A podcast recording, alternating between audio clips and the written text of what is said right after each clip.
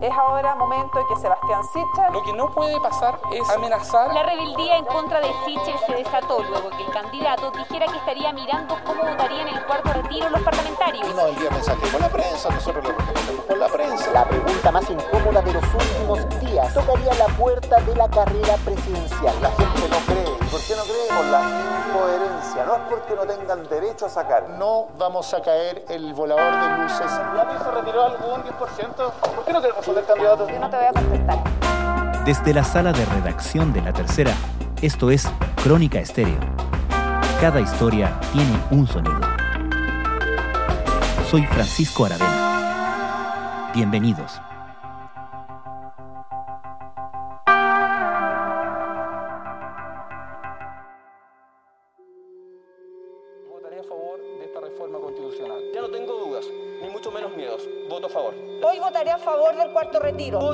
Favor del cuarto retiro del 10%. La aprobación el martes pasado del cuarto retiro del 10% de fondos previsionales en la Cámara Baja tiene varios efectos y lecturas, pero uno de los más evidentes es el golpe que propinó al liderazgo del candidato de la alianza oficialista sobre sus propios parlamentarios. Ni las gestiones ni las advertencias del presidenciable de Chile Podemos Más pudieron frenar una iniciativa que para muchos amenazaba su liderazgo en el sector. Desde el comienzo de la discusión, Sebastián Sichel fue enfático no solo en manifestar su rechazo a la idea, sino también en advertir a los parlamentarios de que sufrirían consecuencias en caso de alinearse con la oposición.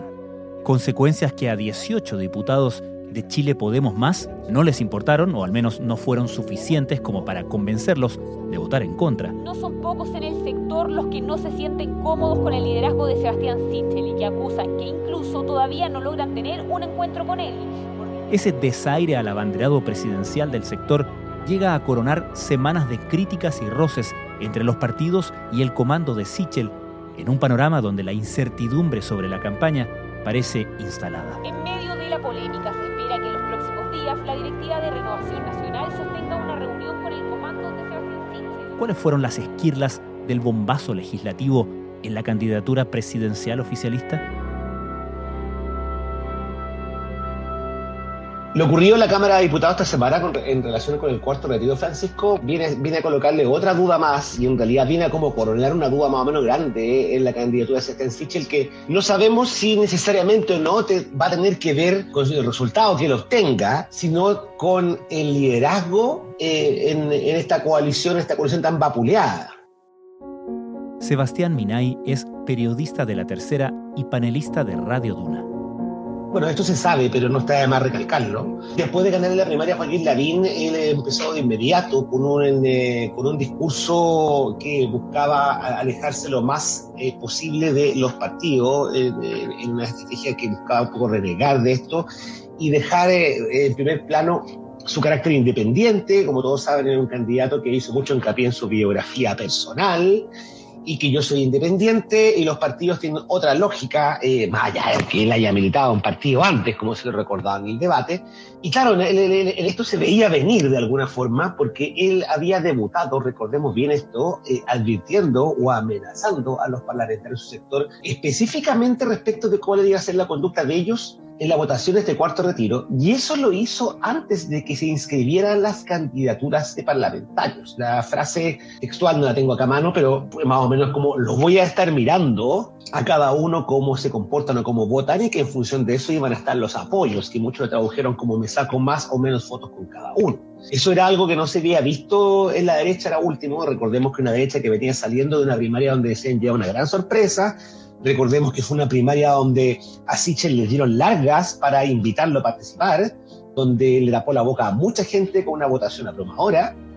Entonces, claro, inmediatamente la pregunta fue, ¿qué va a pasar cuando se vote? Y lo que pasó ayer, en realidad, eh, las cifras hablan por sí mismas, porque de los eh, 94 votos a favor que tuvo el, cuarto retiro de la Cámara de Diputados, hubo 19 diputadas o diputados de derecha que votaron a favor. Digo 19 porque son 18 y el número 19 es un diputado que la coalición, quien existe como su candidato, lleva de candidato a senador, que es Pedro Velázquez. Recordemos que ahí hubo otro problema de liderazgo porque Sichel dijo públicamente que no le gustaba esa candidatura y no hubo como doblar el habano a los partidos. Hubo seis diputados de derecha que se abstuvieron y once que no votaron, que eso a lo mejor no incidía en el resultado de si se alcanzaban los 93 votos o no, pero sí, para cualquiera que milite en ese sector, es, una actitud que busca esquivar el bulto. Entonces, claramente el llamado de Sebastián Sichel o la advertencia o la amenaza, como quieran llamarlo, no fue oída y hay una serie de razones que podemos entrar a disectar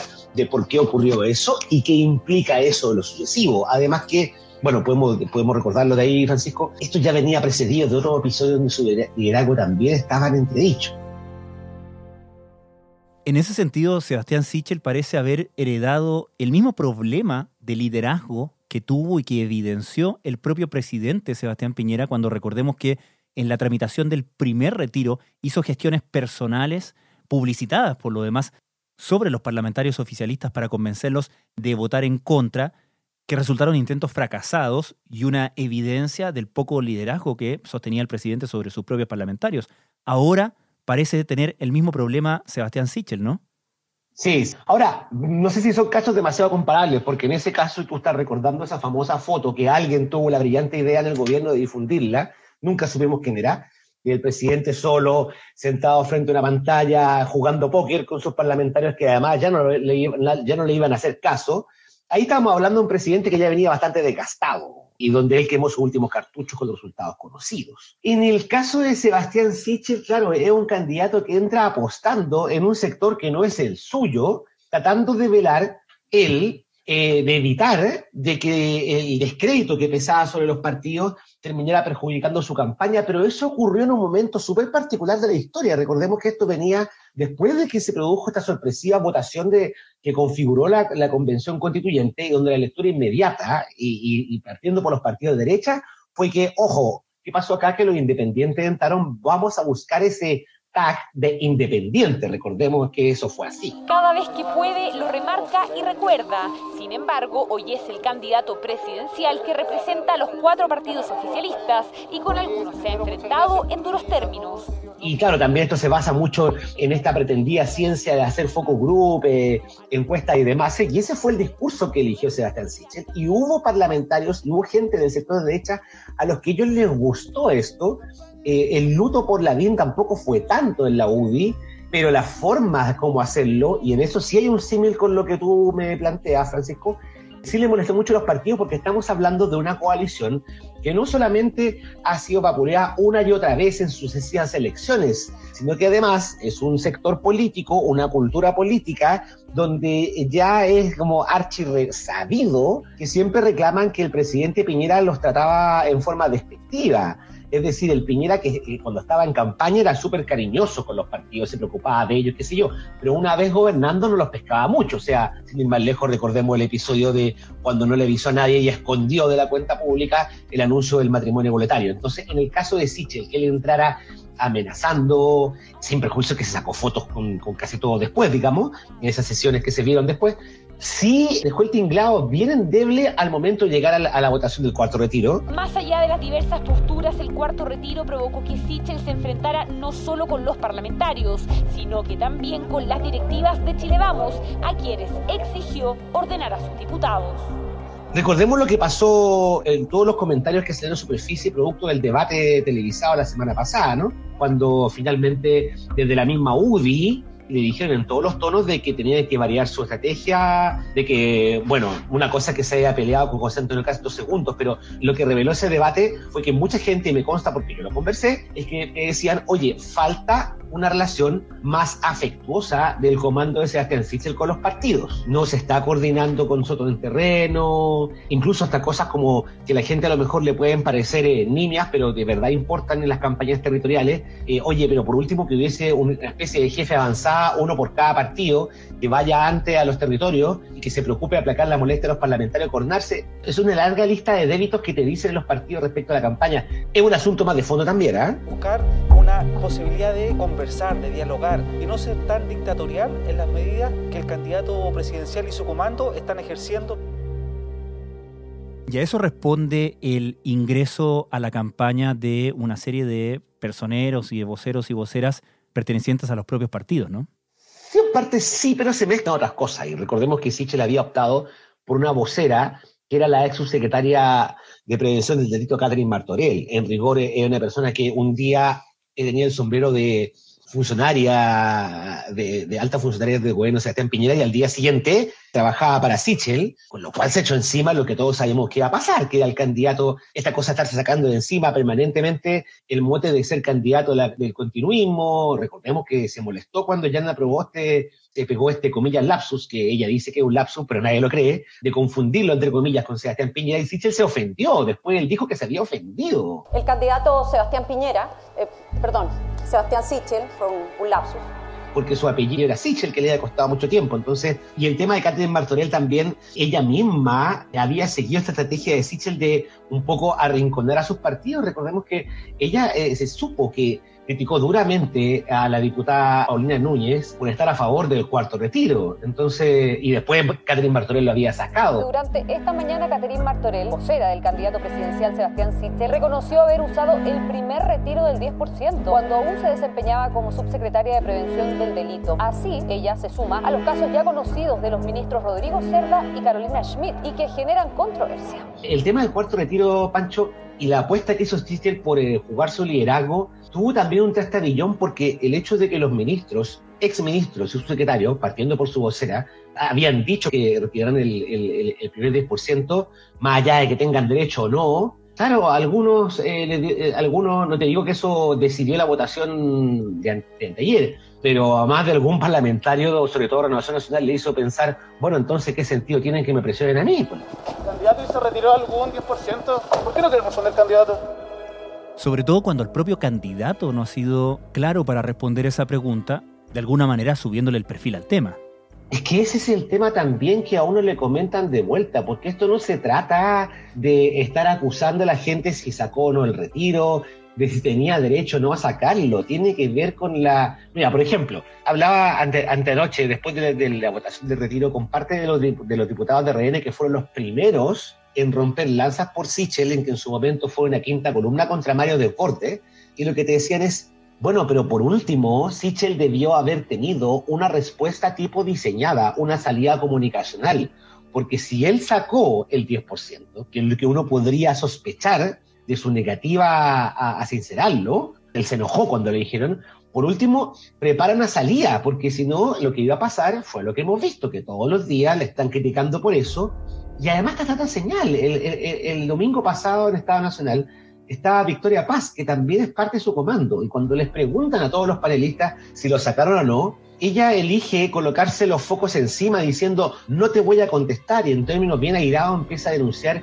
una casa de bruja. Entonces, claro, hay ahí una intención de, levantar el tema. ¿Quién de ustedes retiró o ha retirado algún 10%? Uno, dos, tres. Yo no te voy a contestar. ¿Sabes por qué? Cuatro, está bien. No, no, Puedo decir porque creo que esta es una casa de brujas ridícula. Encuentro que es, primero, una perturbación de la privacidad de cada persona. ¿Por qué le están preguntando a todas las personas si sacaron no, una tiene derecho, no, porque tiene derecho a, no contestar, sagrado derecho al silencio. No, porque aquellos, lo que, aquellos que no... ¿Pero qué problema hay de responder? Exacto. porque yo, ah, ¿Dónde está la afección? En estas brujas de Salem que se está convirtiendo este país.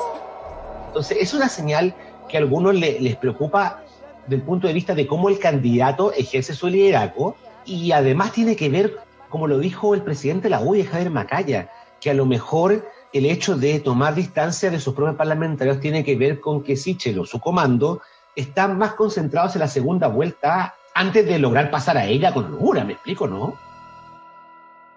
Tenemos entonces las críticas dentro del propio conglomerado oficialista con el comando del candidato. ¿Sabemos qué está pasando dentro del comando del candidato? ¿Qué análisis se hace si es que hay algún tipo de autocrítica?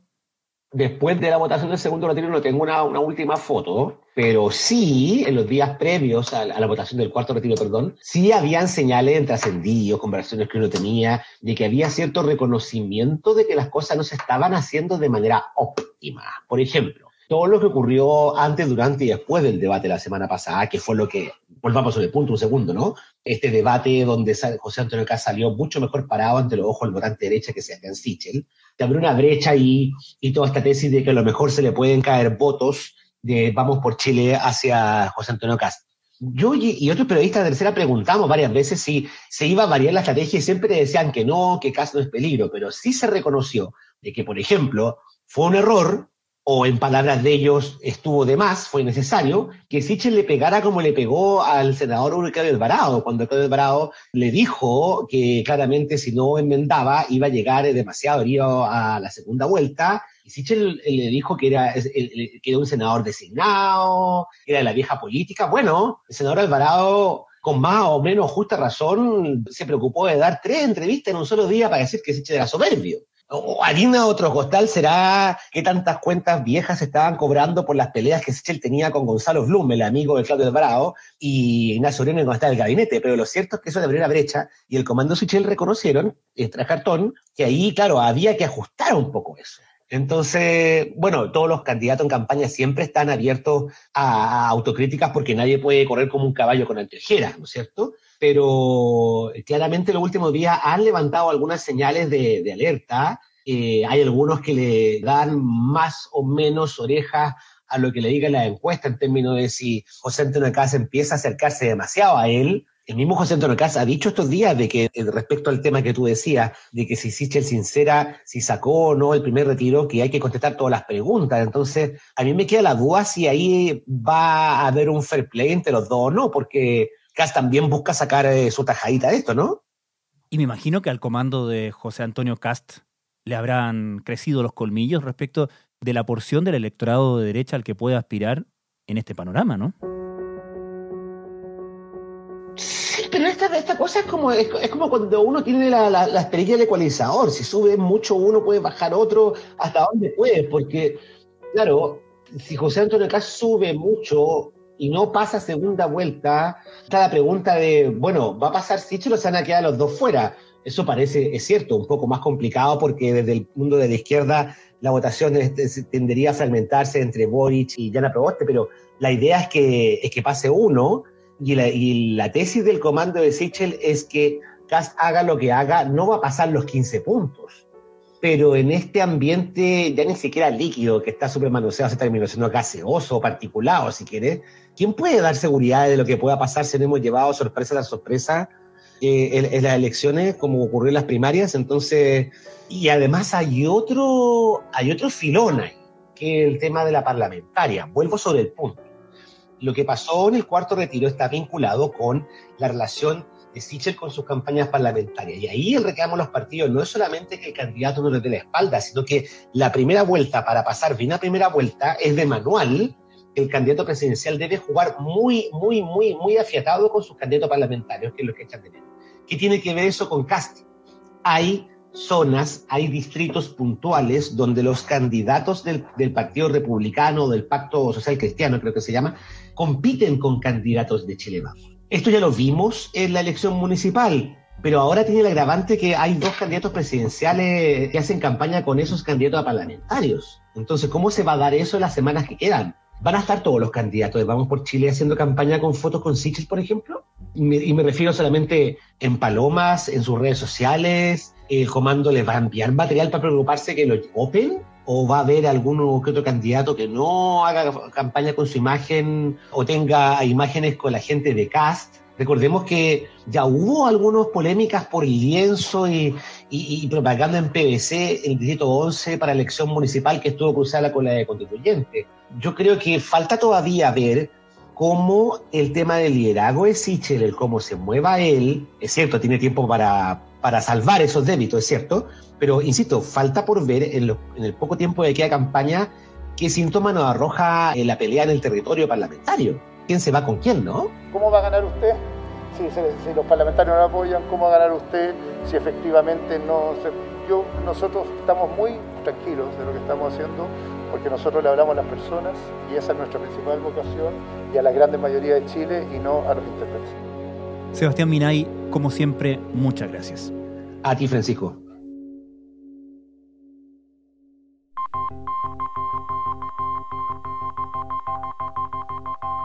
Crónica Estéreo es un podcast de La Tercera. La producción es de Rodrigo Álvarez y la edición de quien les habla, Francisco Aravena. La postproducción de audio es de Michel Poblete. Nuestro tema principal es Hawaiian Silk de Sola Rosa, gentileza de Way Up Records. Los invitamos a encontrarnos mañana en una nueva entrega de Crónica Estéreo.